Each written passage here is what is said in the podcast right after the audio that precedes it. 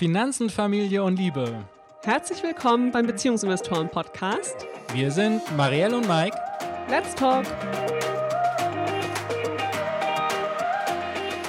Hallo und herzlich willkommen hier im Beziehungsinvestoren Podcast. Seit 1.9.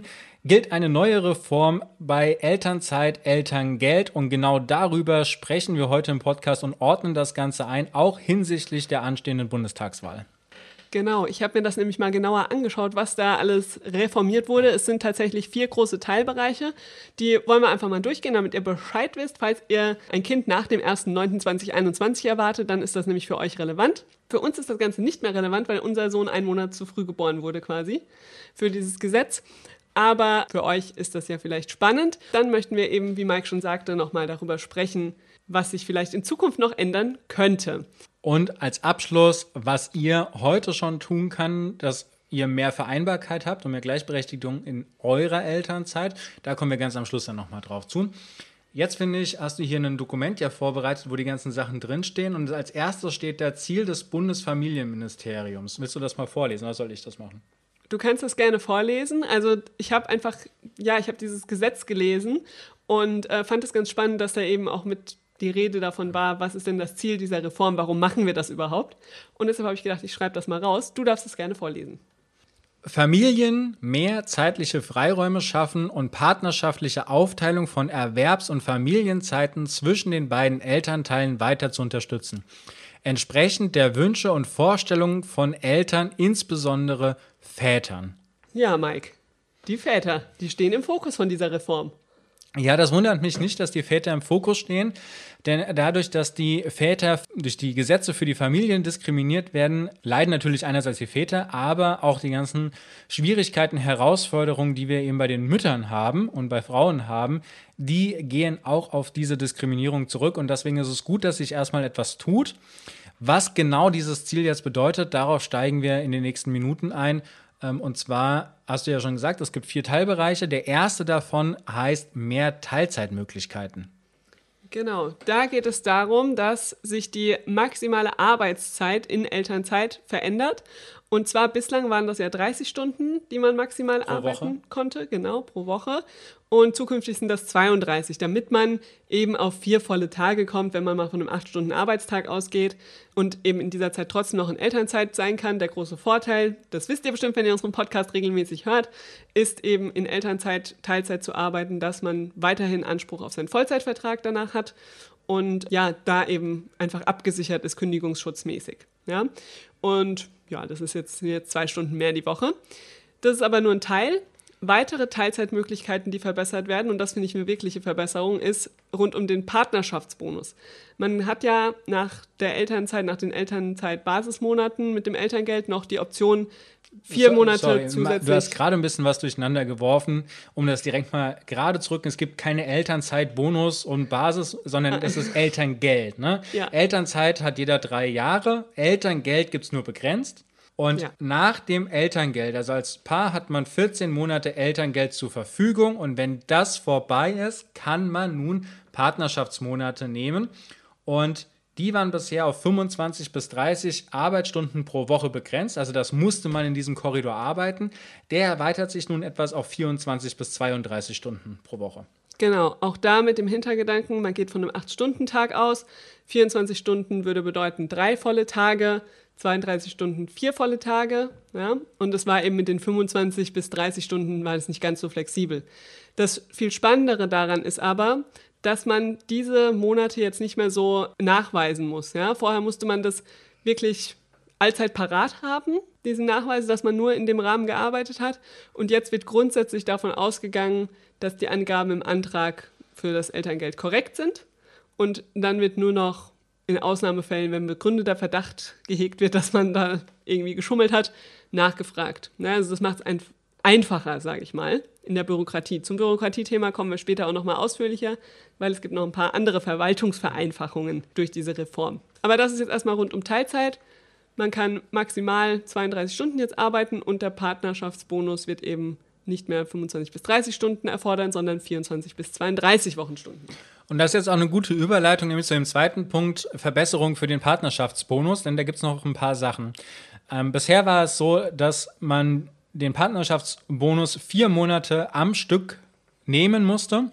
Und beide? wenn Genau, beide. Und wenn auch nur ein Elternteil aus diesen 25 bis 30 Stunden rausgefallen ist, dann musste man den gesamten Betrag auch wieder zurückzahlen. Also das heißt, gegebenenfalls hat man hier über äh, drei Monate Geld bekommen, im vierten Monat fällt man raus und dann muss man rückwirkend das ganze Geld wieder zurückzahlen.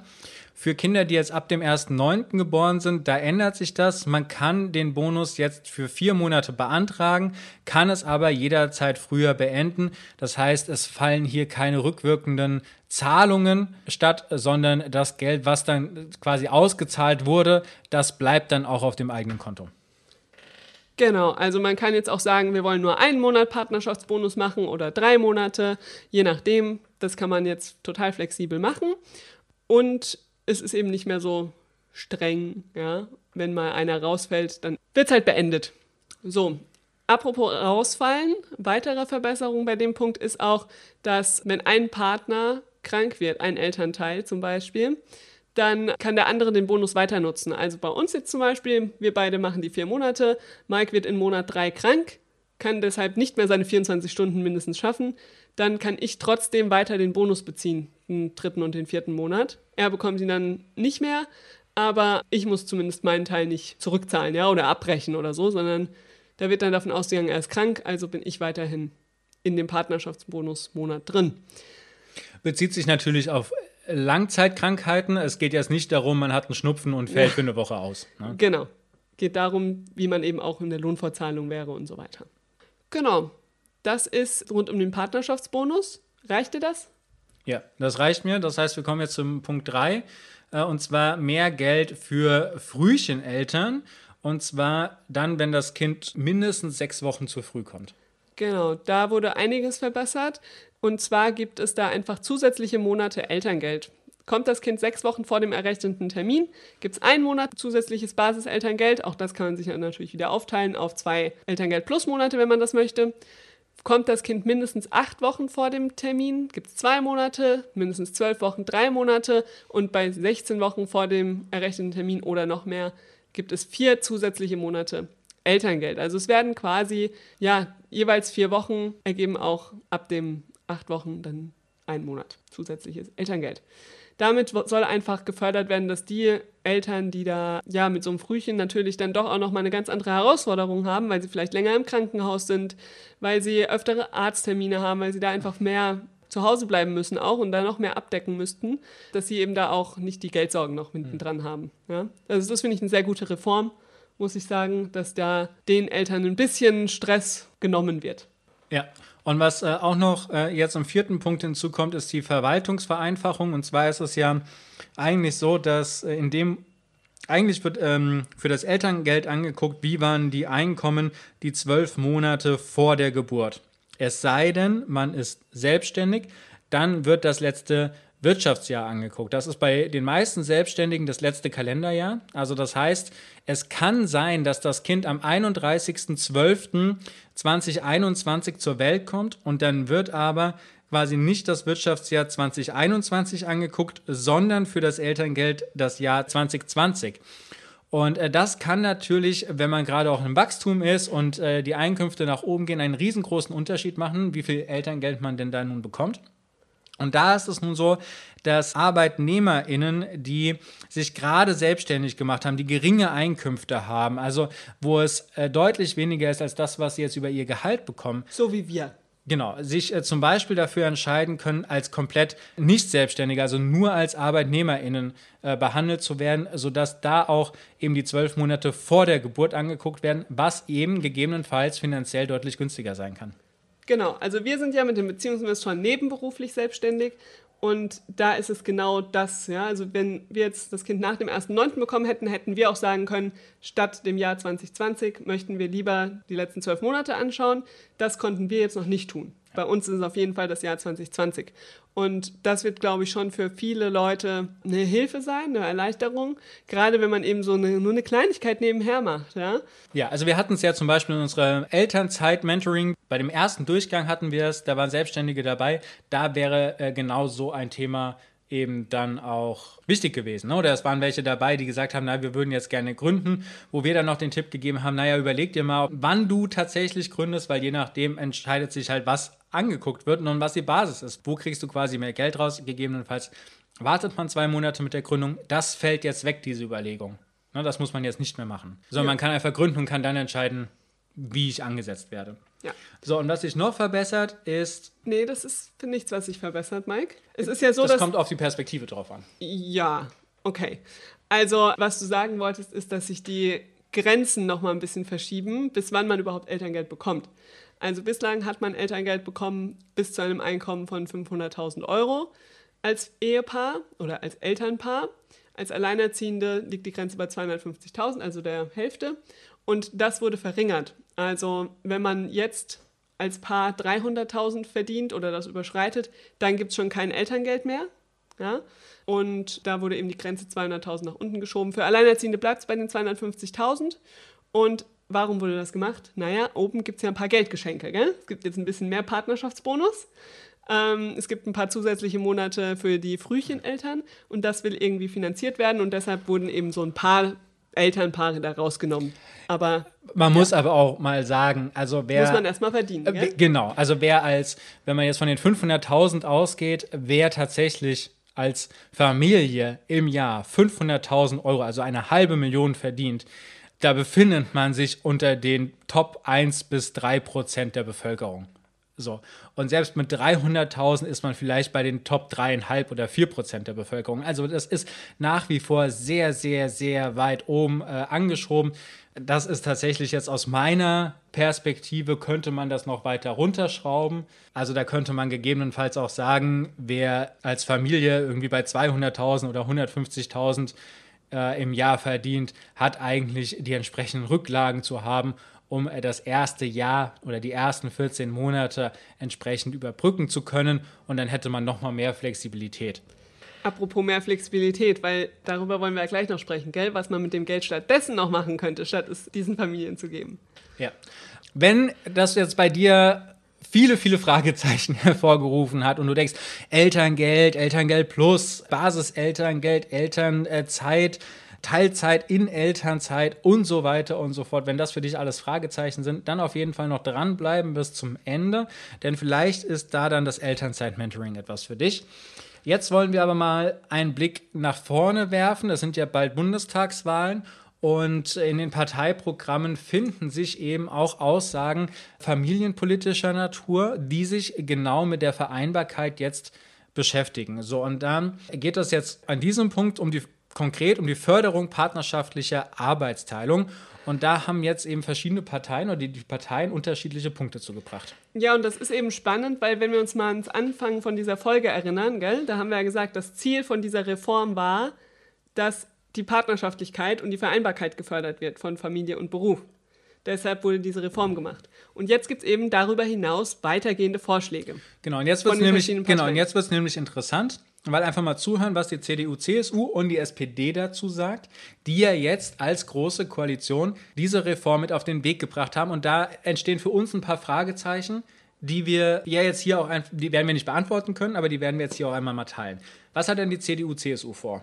Also die CDU, CSU sagt, sie möchten gerne die Vereinbarkeit und Verteilung der Sorgearbeit so verbessern, indem die nicht übertragbaren Monate beim Elterngeld vergrößert werden, also wenn das mehr werden das heißt, nicht übertragbare Monate sind dann, dass mehr heißt, mehr muss der Papa nehmen, mehr muss die Mama nehmen. Genau, momentan ist es ja so, dass es zwei Monate gibt, die ne? nicht übertragbar die sind. nicht übertragbar sind. Also ein Elternteil kann zwölf Monate nehmen und es gibt aber noch zwei Monate, wenn es der andere Elternteil gibt. Und jetzt sagt äh, die CDU, CSU, das ist uns zu wenig, sondern wir hätten da vielleicht ein Verhältnis von acht Monaten zu vier Monaten.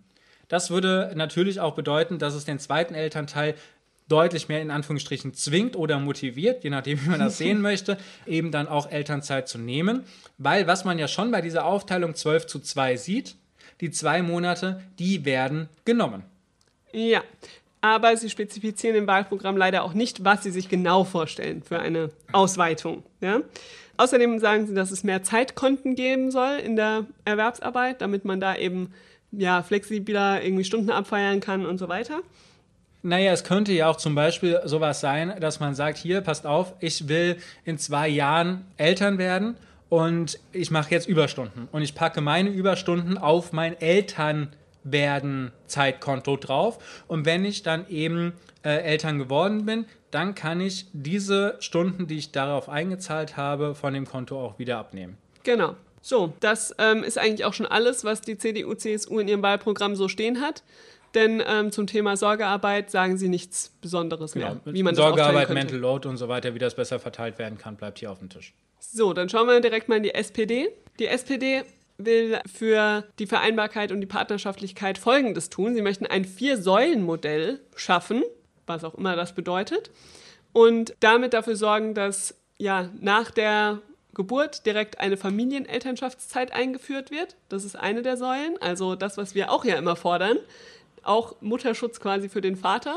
Die SPD fordert da sogar äh, mit den Linken, nee, nicht mit den Linken, mit den Grünen am meisten, nämlich 14 Tage. Nee, die Linken sind das. Nein, die Linken fordern 10, genauso wie die FDP. Ja? Ja. Okay. Naja, da kommen wir vielleicht gleich Also SPD hin. und Grüne fordern da 14 Tage. Mhm. Okay.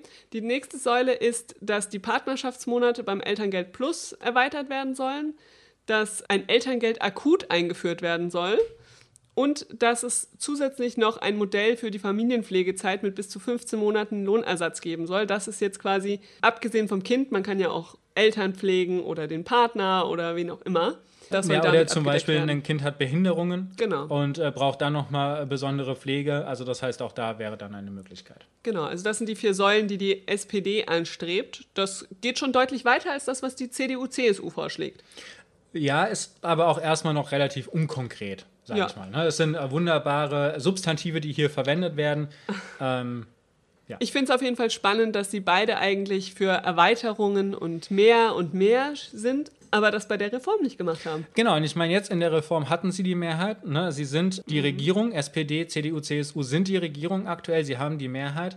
Ähm, sie haben diese Reform auf den Weg gebracht und ähm, sie ist aber dennoch so ausgestaltet, dass quasi deutlich Luft nach oben ist, was ja auch zum Beispiel damit zu tun hat, dass Elterngeld seit 14 Jahren, also seit der Einführung, äh, nicht mehr angepasst wurde. Ne? Der Mindestsatz sind immer noch diese 300 Euro und der Maximalsatz sind die 1800 Euro. Rente, Hartz IV und äh, andere Leistungen, die wurden angepasst in der Zeit, aber hier das Elterngeld eben nicht. Und auch das wurde in dieser Reform jetzt tatsächlich verpasst. Ja, Gut, genug der Kritik. Schauen wir uns mal an, was die anderen Parteien, die aktuell in der Opposition sind, so ja, an Gedanken haben rund um das Thema. Die FDP möchte natürlich auch die Vereinbarkeit von Beruf und Familie verbessern. Das wollen sie alle. Die wollen das machen, indem sie Müttern die Erwerbsarbeit erleichtern. Ja? Und dafür haben sie sich, ja, steht im Wahlprogramm, sie möchten gerne das Elterngeld Plus und den Partnerschaftsbonus weiterentwickeln. Wie genau steht da nicht. Außerdem sollen die Mindest- und Maximalbeträge erhöht werden, das, was wir gerade mhm. angesprochen haben, um eben auch dadurch Anreize zu schaffen, dass die Eltern sich das partnerschaftlicher aufteilen. Was sagst du dazu? Ja, das ist zum Beispiel etwas, was wir aus unserer Community auch immer mal wieder hören, dass quasi die 1800 Euro ein zu starker Fall ist für einige. Ja, also ich finde, der Mindestbetrag, der sollte auch auf jeden Fall erhöht werden. 300 Euro ist schon, äh, also ich weiß nicht, was man von 300 Euro machen soll, wenn man da jetzt alleine ist oder wenn beide nur 300 Euro bekommen. Ich meine, dann hat man 600 Euro als Familie, ich weiß nicht, wo man da zur Miete wohnen soll und dann noch was essen soll. Und da ist für mich auch klar, dass nicht beide Elternzeit nehmen werden. Äh, genau, also das, das kann nicht funktionieren. Der Mindestsatz ist einfach zu gering, das funktioniert nicht. Bei dem Maximalsatz, ja, vielleicht kann man den auch noch ein bisschen erhöhen. Allerdings bin ich, ich persönlich, das ist meine Meinung jetzt, äh, nicht die Meinung der FDP, sondern meine Meinung, ich finde, äh, ein Maximalsatz, der ist gut und gerechtfertigt und es ist auch in Ordnung, dass jemand, der 6000 Euro im Monat verdient, dann hier gegebene, also 6000 Euro netto verdient, dann eben auf 1800, meinetwegen 1900 Euro äh, runterfällt, weil diese Person hat einfach andere Möglichkeiten vorzusorgen, andere Möglichkeiten Rücklagen zu bilden, andere Möglichkeiten Ersparnisse zu bringen, als jemand, der Mindestlohn erhält. Und äh, da sehe ich die Person absolut in der Verantwortung, das Ganze zu machen. Natürlich, ich sehe generell Eigenverantwortung als sehr groß geschrieben, aber wer das schon hinbekommt, so, der sollte da der Verantwortung eben auch nachkommen. Wir reden immer darum, dass reiche Leute oder wohlhabende Leute äh, für alles bezahlen sollen. Und ich finde, das ist ein Mechanismus, wo man sagt, naja, da geht es nicht, nicht darum, dass sie äh, alles bezahlen sollen, aber da geht es darum, sie haben das Geld und sie können es für sich quasi selbst ausgeben und äh, dann auch tun. Und dann gehört da ein bisschen Finanzbildung dazu. Und dann funktioniert das auch. Also das heißt, so ein Maximalsatz ist schon okay, aber der Mindestsatz mit 300 Euro ist einfach äh, lächerlich niedrig, um äh, da tatsächlich die Vereinbarkeit zu fördern. Und das ist ja gerade bei so wenig Geld dann auch einfach sehr, sehr schwierig. Okay, das war die FDP und Mikes Meinung dazu. Jetzt schauen wir uns an als nächstes die Linke. Die Linke, die hat super tolle Vorstellungen, muss ich direkt dazu sagen. Es sind Träumchen, wenn das alles so umgesetzt wird. Denn die Linke, die sagen auch, ja, also diese äh, Sorgearbeitsverteilung, das ist vollkommen unfair und sie möchten die partnerschaftliche Sorgearbeit dadurch fördern, dass es für alle einen Elterngeldanspruch von zwölf Monaten pro Elternteil gibt. Mindestens. Mindestens. Mindestens genau. zwölf Monate Elterngeld pro Elternteil. Da ist für mich die ganz große Frage. Wer ähm, soll das bezahlen? Genau, wer soll das bezahlen? Wieso alle? Ja. Ne, wie, also wieso, wieso alle, finde ich, gleiche Begründung wie eben bei der FDP. Und dann zwölf, äh, zwölf Monate, mindestens zwölf Monate, das ist einfach äh, schon sehr, sehr viel. Ich finde, was da jetzt zum Beispiel mit reingehört ähm, in diese ganze Diskussion und was, was immer so ein bisschen getrennt voneinander behandelt wird, der Ausbau von U3-Betreuung, der Ausbau von Ü3-Betreuung. Wir haben zum Beispiel momentan die Situation, dass wir beide in Elternzeit sind und äh, jetzt die Kita sagt, wir müssen unser Betreuungspaket reduzieren, weil wir in Elternzeit sind. Wir sind in Elternzeit für unseren zweiten Sohn. Das heißt, es geht eigentlich gerade darum, dass wir ihm die Aufmerksamkeit geben können, ihn begleiten können in diesem ersten Jahr oder in diesen ersten zwei Jahren. Und äh, unser erster Sohn ist ja, unser, unser Junior-Investor ist ja jetzt schon alt genug und der geht gerne in den Kindergarten, der liebt das dort. Der liebt dort äh, das Mittagessen, davon erzählt er jeden Tag. Die Aussage ist, wir müssen ihn jetzt quasi früher rausholen. Das ist noch nicht das letzte Wort gesprochen, aber wir sollen ihn früher rausholen, weil wir sind ja jetzt beide zu Hause. So, und ich finde, diese Sachen, die müssen angepackt werden. Das muss verbessert werden, weil das spielt ebenfalls eine riesen, riesengroße Rolle. Wenn wir jetzt hier über Partnerschaftlichkeit, Vereinbarkeit und Co. reden, äh, das ist ein Gesamtpaket. Es, es kann nicht einfach nur sein, zu sagen, naja, okay, dann kriegen halt beide äh, mindestens zwölf Monate Elterngeld. Ne, was mache ich denn, wenn es trotzdem vorbei ist? Dann sind es meinetwegen 24 Monate, dann habe ich immer noch keinen U3-Platz. Ja, und was mache ich, wenn ein Elternteil einfach sagt, ich möchte nicht meine Arbeitszeit reduzieren und das auch was ist, was für beide fein ist, ja? ja. Äh, soll derjenige dann sein Gehalt bekommen und Elterngeld oder soll derjenige dann nicht die zwölf Monate bekommen und kriegt der andere dann 24 Monate? Also ich weiß nicht, ich finde, das fördert nicht, gerade nicht die Partnerschaftlichkeit, dass man eben eine individuelle Lösung findet, sondern es ist so ein, alle kriegen jetzt zwölf Monate. Ja. So. Last but not least, da gibt es noch eine Partei. Genau, dann kommen jetzt noch die Grünen die wollen das Ganze auch verbessern. Und zwar wollen die eine Einführung von Kinderzeit Plus und einem flexiblen Vollzeitkorridor genau. einrichten. Genau. Also vor allem den flexiblen Vollzeitkorridor finde ich sehr spannend, weil ähm, das ist auch so ein Thema, was mich ein bisschen umtreibt. Ja, wir gehen immer davon aus, 40-Stunden-Woche, vielleicht 38,5 ist so der Standard. Aber wenn wir jetzt mal uns überlegen, ja, warum ist das denn Vollzeit? Warum ist Vollzeit nicht 35 Stunden oder warum ist Vollzeit nicht 45 Stunden? Ja? Mhm. Also das ist ja über eine Zeit so entstanden und ja aus der früheren Industrialisierung heraus, sage ich mal. Aber vielleicht kann sich das ja mal ändern. Vielleicht ist einfach ist eine Option, dass in Zukunft Vollzeit bedeutet 32 bis 35 Stunden. Ja. Und da wäre ich einfach echt gespannt, was die Grünen da sich genau darunter vorstellen, was dieser Vollzeitkorridor sein könnte. Fände ich aber toll, wenn Vollzeit nicht mehr 40 Stunden bedeutet, sondern vielleicht 35, 32 Stunden und man eben trotzdem mit einem Vollzeitgehalt planen kann als Familie. Genau, und wenn man jetzt mal reinguckt, was denn Kinderzeit Plus äh, bedeutet, weil das ist ja jetzt erstmal ein Begriff, den, den gibt es so noch nicht. Ne? Es gibt Elternzeit und es gibt äh, Elterngeld Plus, aber Kinderzeit Plus noch nicht. Und äh, die Idee davon ist, dass jeder Elternteil acht Monate Unterstützung bekommt. Also weitere acht Monate können dann flexibel untereinander aufgeteilt werden. Und Alleinerziehende stehen hier 24 Monate zur Verfügung. Also das heißt, äh, da soll quasi nochmal eine erweiterte Zeit an das Elterngeld hinten dran gedacht werden, die eben wahrscheinlich etwas abgeschwächt äh, stattfinden soll, aber die nochmal eine Unterstützung in quasi äh, Vereinbarkeit, Beruf und Familie bringen soll. Ja, also es ist quasi eine extremere Ausweitung der Partnerschaftsmonate, gell? Ja. Dass man das auf bis zu acht Monate pro Person machen kann, aber die eben nicht parallel, sondern hintereinander gedacht sind, sodass eben jeder von beiden acht Monate zu Hause bleibt, um das volle Elterngeld quasi zu kassieren. Ja, und was, was jetzt auch noch ein Unterschied da drin wäre, ist zu sagen, naja, dass äh, die Elternzeit selbst geht nur bis zur Vollendung des achten Lebensjahres. Diese Kinderzeit Plus soll eben bis zur Vollendung des 14. Lebensjahr gehen, weil sie sagen, naja, auch ältere Kinder brauchen Aufmerksamkeit. Zum Beispiel, okay, Kindergarten, Grundschule, ja, dieser Übergang, der wäre mit Elternzeit ja noch abgedeckt, aber die meisten nehmen sie ja direkt in den ersten drei Lebensjahren. Also das heißt, da wäre auch etwas mehr Flexibilität drin. Und auch nochmal die Zeit Grundschule auf weiterführende Schule. Auch das ist ja eine große Umstellung, weil in der Grundschule werden Kinder von den Lehrkräften noch begleitet. Und dann kommen sie auf die weiterführende Schule und dann machen Lehrkräfte nichts mehr. Also die machen ihren Lehrplan, aber die machen quasi alles, was äh, sonst noch so drumherum ist, das findet nicht mehr statt. Naja, merkt man ja daran, dass in der Grundschule es eine Klassenlehrerin, Klassenlehrer gibt und derjenige auch den meisten Unterricht macht. Und in der weiterführenden Schule gibt es dann die Fachlehrer viel mehr. Ja. Also ihr seht, familienpolitisch ist hier einiges auf dem Weg und es ist vor allen Dingen einiges an Diskussionsbedarf vorhanden. Ich hoffe, dass es eine höhere Priorität in der nächsten Legislaturperiode einnehmen wird. Nicht so wie in dieser. Das muss man leider auch sagen. CDU, CSU und SPD haben es während Corona nicht geschafft, Kindern und Familien eine hohe Priorität einzuräumen. Da bin ich gespannt, ob es eine andere Regierung dann hinbekommen wird dennoch geht es ja, ich habe vorhin von Eigenverantwortung gesprochen und das ist jetzt meine Überleitung zu unserem Elternzeit-Mentoring, weil es gibt ja Sachen, die könnt ihr eben heute schon machen oder die könnt ihr jetzt schon anfangen, ohne dass die Politik diese ganzen Reformen auf den Weg gebracht hat. Ja, vor allem gibt es ja in den aktuellen Regelungen so viel Spielraum schon, wie man das gut nutzen kann. Die Frage ist nur, was passt zu euch?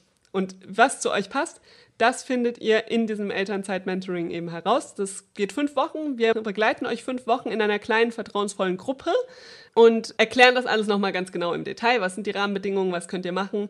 Und dann, viel wichtiger, findet ihr für euch heraus, was zu euch passt, was eure Bedürfnisse sind, was ihr braucht, um dann das Ganze übereinander zu legen. Genau, das Wichtige ist, es geht hier, also ja, es geht schon so um die Fakten. Wir bringen quasi alle auf einen Wissensstand, damit wir auch uns miteinander unterhalten können.